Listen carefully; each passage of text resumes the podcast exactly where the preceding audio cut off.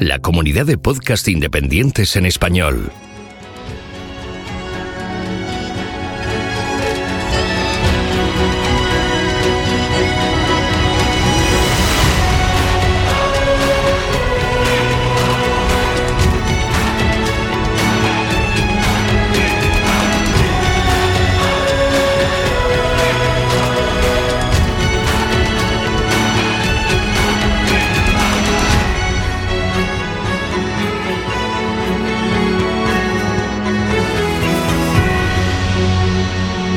Bienvenido a GeoCastaway. Hola a todos. Hoy hablaremos de Elizabeth Jane Conrad, conocida por su seudónimo Nellie Bly. Ella es una periodista, escritora y empresaria estadounidense. Fue la primera reportera de periodismo de investigación y pionera del periodismo encubierto. Elizabeth nació el 5 de mayo de 1864 en Pensilvania, Estados Unidos. Su madre era ama de casa, su padre terrateniente. Elizabeth estuvo en un internado durante un semestre. Iba para maestra, pero tuvo que abandonar el internado por falta de dinero. En 1880, ella y su madre, recién separada, se trasladaron a Pittsburgh. Cuando tenía 18 años, consiguió un trabajo al enviar una carta al director del periódico Pittsburgh Dispatch, en la que se quejaba de un artículo que menospreciaba a las mujeres. El director quedó tan impresionado por la misiva que le ofreció trabajo como reportera. Sin embargo, tenía que usar un seudónimo, algo que era habitual entre las escritoras de la época. En su primer trabajo le asignaron las páginas de moda, ecos de sociedad y la jardinería, pero ella quería algo más y se trasladó a Nueva York, donde solicitó trabajo en el periódico sensacionalista de Joseph Pulitzer, y allí la contrataron. Como primer trabajo le asignaron un artículo sobre un asilo psiquiátrico para mujeres, y ella se internó en el asilo, exponiéndose a las condiciones que sometían a las pacientes y a riesgo de perder su salud mental. Tras la experiencia, escribió el reportaje titulado Diez días en un manicomio, denunciando los abusos de la Administración sobre las pacientes. Obligó a las autoridades sanitarias a tomar medidas, abriendo una investigación oficial y consiguiendo presupuesto para mejorar la asistencia a enfermos mentales. Nellie Bly se inflictó para otros reportajes en ser una criada en paro, una madre soltera e incluso una obrera en una cadena de montaje. De esta manera pudo documentar la corrupción en las agencias de colocación, en el mercado negro de las adopciones y la explotación laboral de las mujeres. Fue pionera en su campo y creó un nuevo tipo de periodismo de investigación.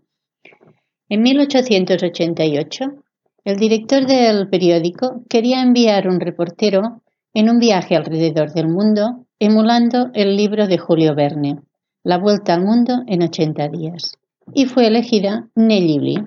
Así que el 14 de noviembre de 1889 partió de Nueva Jersey, con 200 libras esterlinas escondidas en una bolsa alrededor del cuello y una maleta y se embarcó en el Augusta Victoria para hacer un viaje que le llevaría a recorrer más de 40.000 kilómetros y el 25 de enero de 1890 y exactamente en 72 días, 6 horas, 11 minutos y 14 segundos volvió a Nueva York después de visitar a la familia Verne. Nelly fue la primera mujer en navegar por el mundo sola, sin compañía ni protección de un hombre. Sus reportajes y hazañas se recogen en el libro La Vuelta al Mundo en 72 días y otros escritos. Y también existe un pequeño parque de atracciones en Brooklyn que lleva su nombre y que está inspirado en su vuelta al mundo. En 1895, cuando tenía 31 años, se casó con Robert Seaman, un rico magnate propietario de una fábrica de acero que construía contenedores y recipientes para distintos usos. En 1904, Nelly se quedó viuda, por lo que tuvo que hacerse cargo del negocio. Llegó a patentar varios diseños de botes y recipientes, pero no pudo evitar la bancarrota del negocio y volvió a dedicarse al periodismo, cubriendo acontecimientos como la Primera Guerra Mundial o la manifestación sufragista en Washington de 1913. Nellie Bly murió el 27 de enero de 1922 a los 57 años de una neumonía. Bien, espero que os haya gustado y hasta la próxima. Adiós.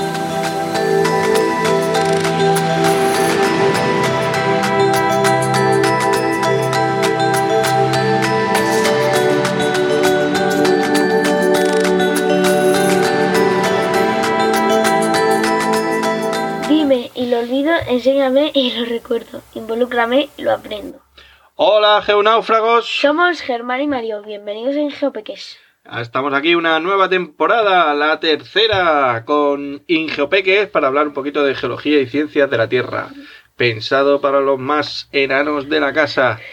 Esta eh, temporada vamos a hablar, o vamos a comenzar hablando del relieve, ¿vale? El relieve la formación del relieve y también del relieve de España, la península y las islas, que son los primeros temas de ciencias sociales en los últimos cursos de, primaria, cuarto, quinto y sexto. Al final os comentaremos alguna actividad y alguna web, algún recurso educativo en el que podéis aprender de una forma divertida e interactiva, ¿vale? Y como siempre os, os recomendaremos algún libro de los que nos estamos leyendo. Bueno, vamos al lío. ¿Cómo se forma el relieve, Mariette? La configuración del relieve es resultante de un proceso evolutivo de millones de años, en el que intervienen dos grandes factores. Los factores internos de nuestro planeta, su dinamismo representado en la teoría de la tectónica de placas. El proceso por el cual se forman las montañas se denomina orogenia deformando y fracturando los materiales de las capas superficiales de nuestro planeta. Este dinamismo de la Tierra también es responsable de los terremotos y del vulcanismo. Formadores del relieve el otro factor es el modelado del relieve, causado por la acción de los distintos agentes erosivos como el agua, el viento o el hielo, que se las rocas, las convierte en fragmentos o sedimentos que posteriormente se transportan a otros lugares y se sedimentan, es decir, se depositan. En general tenemos zonas altas con montañas, sierras y cordilleras, zonas planas del relieve formadas por mesetas y llanuras, las depresiones de zonas bajas formadas por los valles de los ríos, y en las zonas de costa, delta y estuarios de las desembocaduras de los ríos, los golfos, las bahías, cabos, islas y los archipiélagos. Vale, ahora vamos a comentar, eh, vamos a hablar un poquito sobre el relieve de España y lo vamos a hacer en forma de viaje, ¿vale? Os recomendamos tener un, un atlas o un mapa físico de, de, España. Empezaremos nuestro viaje en, en Murcia, ¿vale? Donde tenemos, bueno, eh, la zona central está dominada por los valles del, río Segura y del pero en realidad nos situamos en, el extremo oriental de una cordillera. Esta cordillera es la cordillera bética o cordillera péticas, que es un conjunto de montañas muy extensas desde el oeste en el Golfo de Cádiz hasta Alicante e incluso las Islas Baleares.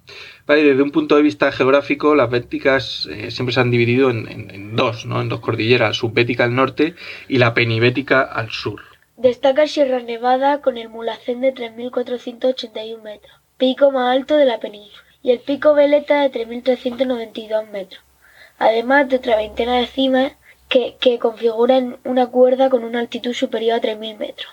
Si continuamos hacia el norte llegamos a la cuenca del, Guadalquivir que se desarrolla en un valle abierto flanqueado al norte por Sierra Morena y al sur por las cordilleras béticas. El río Guadalquivir es uno de los más importantes de la península. Fluye por ciudades como Córdoba o Sevilla. En la desembocadura tenemos el Parque Nacional de las Marismas de Doñana. Más al norte tenemos Sierra Morena. Transiciona la meseta desde la depresión del Guadalquivir, abarcando las provincias de Huelva, Sevilla, Córdoba y Jaén.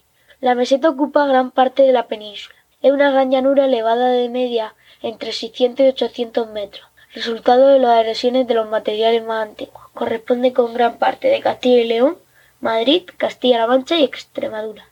La meseta tiene algunas sierras interiores que, siguiendo en nuestro recorrido hacia el norte, los montes de Toledo son los primeros que nos encontramos. Esta sierra divide la meseta, en, la meseta sur en dos.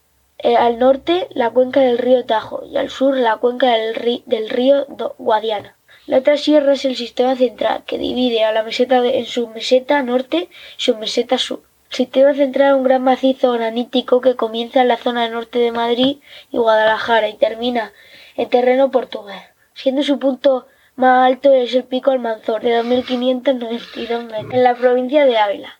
Seguimos nuestro recorrido en dirección norte y noroeste. Atravesando Castilla y León, llegamos al macizo galeico leonés, de materiales paleozoicos muy antiguos, muy erosionados, lo que nos da como resultado un paisaje de montañas redondeadas y escasa altura, cortadas por multitud de fallas. Bueno, si, si giramos al este, eh, desde la cordillera o desde la zona gallega, nos toca ascender la cordillera cantábrica, una cordillera de gran extensión que ocupa Asturias y, Cantabria, es más elevada que, que, la gallega, que el macizo galaico-leonés, y con un desnivel muy abrupto en su vertiente norte hacia el mar Cantábrico. Seguimos viajando, llegamos a los Montes Vascos, que son eh, montañas de formas suaves y altitudes eh, moderadas, que es la antesada de una gran cordillera, que son los, los Pirineos, la, frontera natural entre España y Francia. Es una cordillera muy extensa, 400 kilómetros, que abarca Navarra, Aragón y, Cataluña, y que en su zona central puede llegar hasta los 150 kilómetros de anchura. Tiene un relieve muy abrupto, grandes picos, grandes valles, lago de origen glaciar, y siendo el, el aneto su pico más, más alto con 3.404 metros. Hacia el sur, en Cataluña, nos topamos con la cordillera costero catalana, dos alineaciones montañosas paralelas a la costa y separadas por una cuenca rellena de sedimentos. Si nos adentramos en la península estaremos en otra gran depresión, la del Ebro. Tiene forma triangular y está rellenada con espesas capas de sedimentos arrastrados y depositados por el río Ebro y su afluente destacando el impresionante delta del Ebro en su desembocadura. Volviendo hacia Murcia, viajando hacia el, hacia el sur, nos queda atravesar el último sistema montañoso, el sistema ibérico, que desarrolla desde La Rioja hasta Valencia, dirección noroeste al sureste, flanqueando la meseta. Ahora damos un saltito a las Islas Baleares, un archipiélago en el Mediterráneo formado por Mallorca, Menorca, Ibiza, Formentera y Cabrera. Todas las islas son un eslabón de, la, de las cordilleras béticas menos Menorca que está relacionada con la costero catalana. Por último nos queda hablar de las Islas Canarias, un archipiélago atlántico formado por un conjunto de islas de origen volcánico. Gran Canaria, Lanzarote, Fuerteventura, Hierro, La Palma y Tenerife. Las Islas Canarias... Gomera, te ha soltado Gomera. Como alguien de Gomera escuchándonos va a decir, ¿qué pasa con Gomera? Las Islas Canarias se encuentran en una zona donde los fondos marinos son muy profundos y superan los 2 kilómetros de profundidad. En esta isla encontramos formas de relieve volcánico como conos, calderas, coladas de lava. La cima más elevada es el Teide, Tenerife, con 3.718 metros de altitud. Es el punto más alto de España. Bueno, pues para practicar todo esto que hemos comentado, os dejaremos en, la, página web un montón, algunos recursos que podemos encontrar por la web, los más interesantes. Pero bueno, también os vamos a comentar un par de actividades eh, manuales, ¿vale? Una de ellas la hemos estado haciendo esta mañana, es un poco pringosa, es hacer una mezcla. Desde luego que pringosa. Sí, ¿no? Eh, yo creo que a tu madre no, le ha gustado mucho.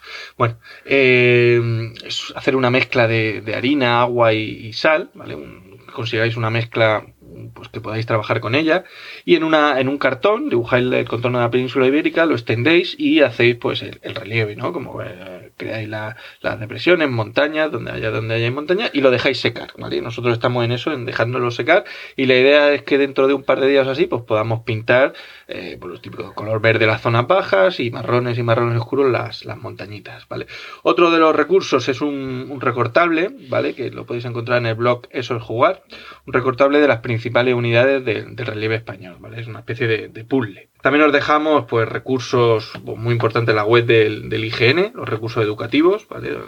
Además os podéis descargar un montón de mapas eh, físicos de España, de Europa, del mundo, etcétera, y podéis jugar o, aprender con ellos. También os dejamos, bueno, ahí tenéis la, aplicación, perdón, en el, en el, IGN, la aplicación de Geosapiens, ¿vale? Que está muy, muy chula y es bastante novedosa. Y también os dejamos algunos blogs de colegios que, que tienen muchos, muchos recursos para, para los estudiantes. ¿Vale? Y algunos también, pues, juegos sobre el relieve de España, mapas interactivos, etcétera. Vale, por, para ir finalizando vamos a hablar sobre o del libro del mes, que este, este mes pues no vamos a hablar de, o no es uno específicamente de geología, pero bueno, algo, algo hay. se llama eh, Viaje por las ciudades perdidas, ¿vale? El autor es Juan de Aragón, más conocido como el Ficón Histórico, que hace unos libros espectaculares, y la editorial es La Galera, ¿vale? Cuéntanos un poquillo qué podemos ver en este libro, Mario. Es una apasionante aventura para conocer las civilizaciones más fascinantes. Descubre cómo vivían sus gentes, las leyendas populares o los personajes más célebres. Maravíllate con los preciosos jardines de Babilonia, asiste a un ritual en el Machu Picchu o descubre cómo se divertían en Persépolis. Bueno, es un libro de historia, pero también podemos aprender algo de, geología, ya, ya, que siempre tenemos, hay una relación del ser humano y el medio que, le rodea. Por ejemplo, eh, aprenderemos de las grandes civilizaciones y su relación con los, con los ríos, como el Nilo, el Tigris y el Éufrates. Nos habla también de Pompeya y el, volcán de Vesubio, ¿vale? O de los nabateos y la construcción de, Petra, ¿vale? Estos son solo algunos de los ejemplos que podemos encontrar en este magnífico libro. Bueno, pues con esto terminamos y nos despedimos hasta la próxima. Y recuerda, ponle, geología, a la vida. Adiós.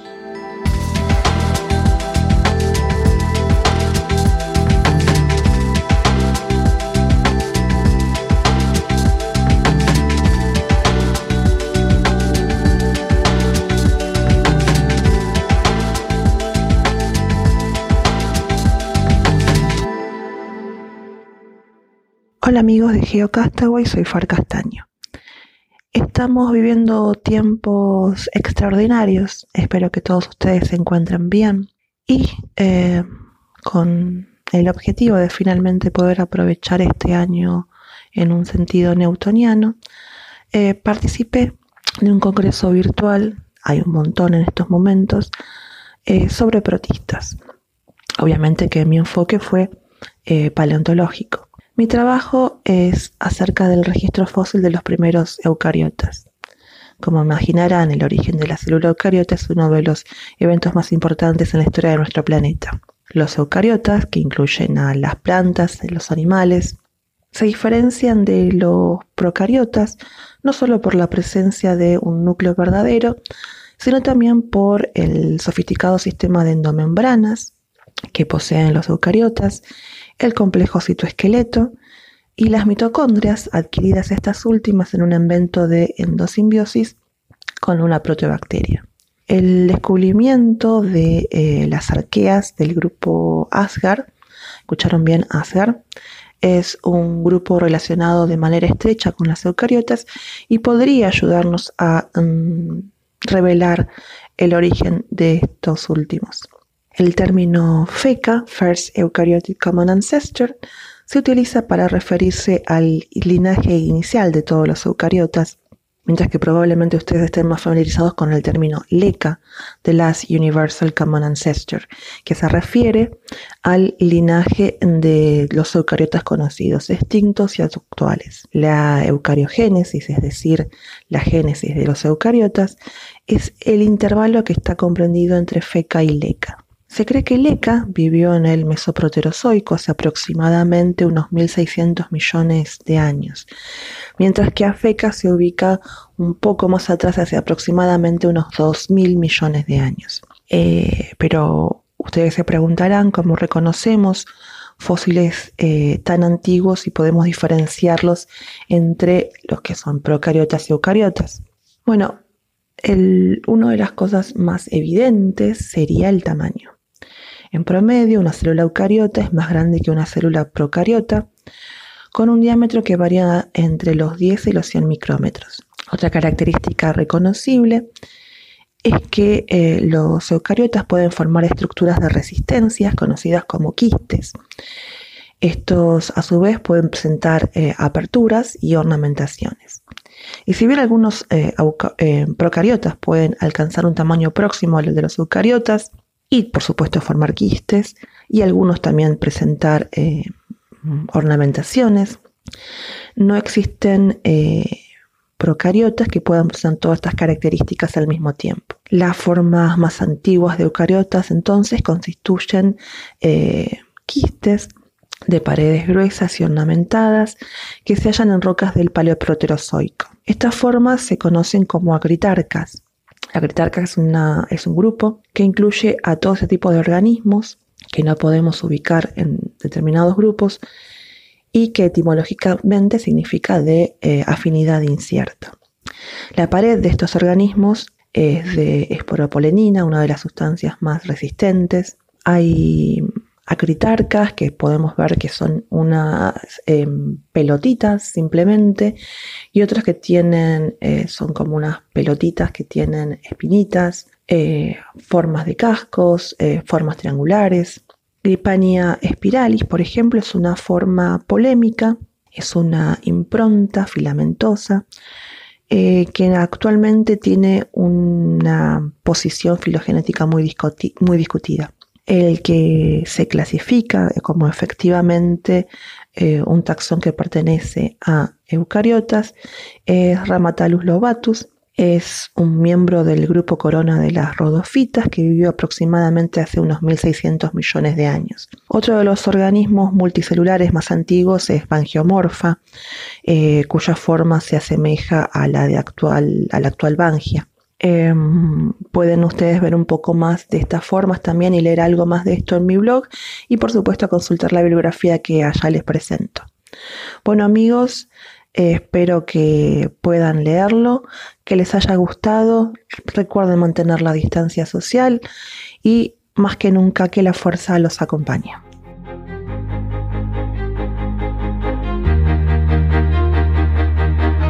Envíanos tus comentarios, preguntas o sugerencias a geocastaway.gmail.com. Puedes escribirnos en nuestra web geocastaway.com. Búscanos en Facebook y en Twitter.